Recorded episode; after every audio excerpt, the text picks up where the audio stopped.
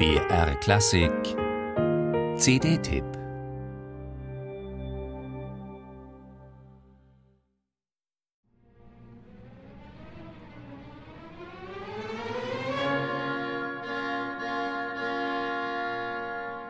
Vision, Visionen.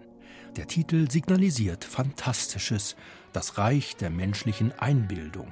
Im Fokus stehen gewissermaßen hypersensibel veranlagte Frauengestalten, und was die Figuren miteinander verbindet, ist ihre Empfänglichkeit für jenseitige Welten und ihre Phänomene.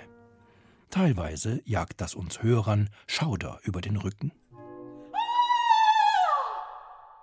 Wenn Halluzinationen dem Wahnsinn Tür und Tor öffnen, wird es gefährlich für die betroffene Person wie in diesem Fall Leonore in der Oper Stradella von Louis Niedermeyer. Der schweizerische Familienname dieses Komponisten und der italienische des Titelhelden fallen aus dem Rahmen innerhalb des frankophilen Programms.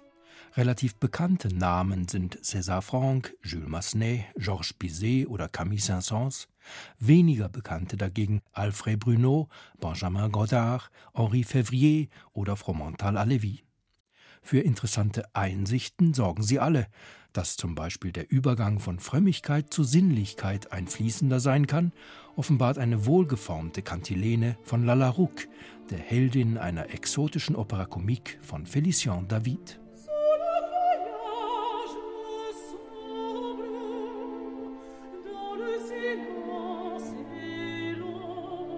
il venait chaque soir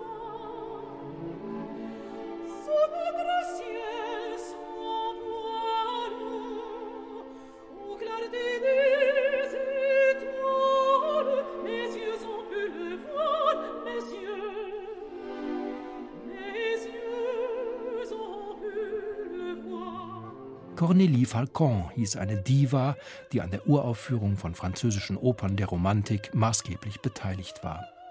Falcon Sopran nennen die Stimmexperten ein dramatisches Fach, das eine prononcierte Tiefe und eine belastbare Höhe fordert, zumal Durchschlagskraft bei exponierten Spitzentönen. Heute repräsentiert das keine Sängerin so perfekt wie Veronique Jans. Ihr ausgefeilter, stets geschmackvoller Vortrag brilliert auch diesmal durch großen Erfahrungsschatz und die Gestaltungsintelligenz einer hervorragenden Musikerin. RW Niquet und das Münchner Rundfunkorchester sind deutlich darauf bedacht, den Reiz und Wert der gewählten Gesangsstücke angemessen auszuleuchten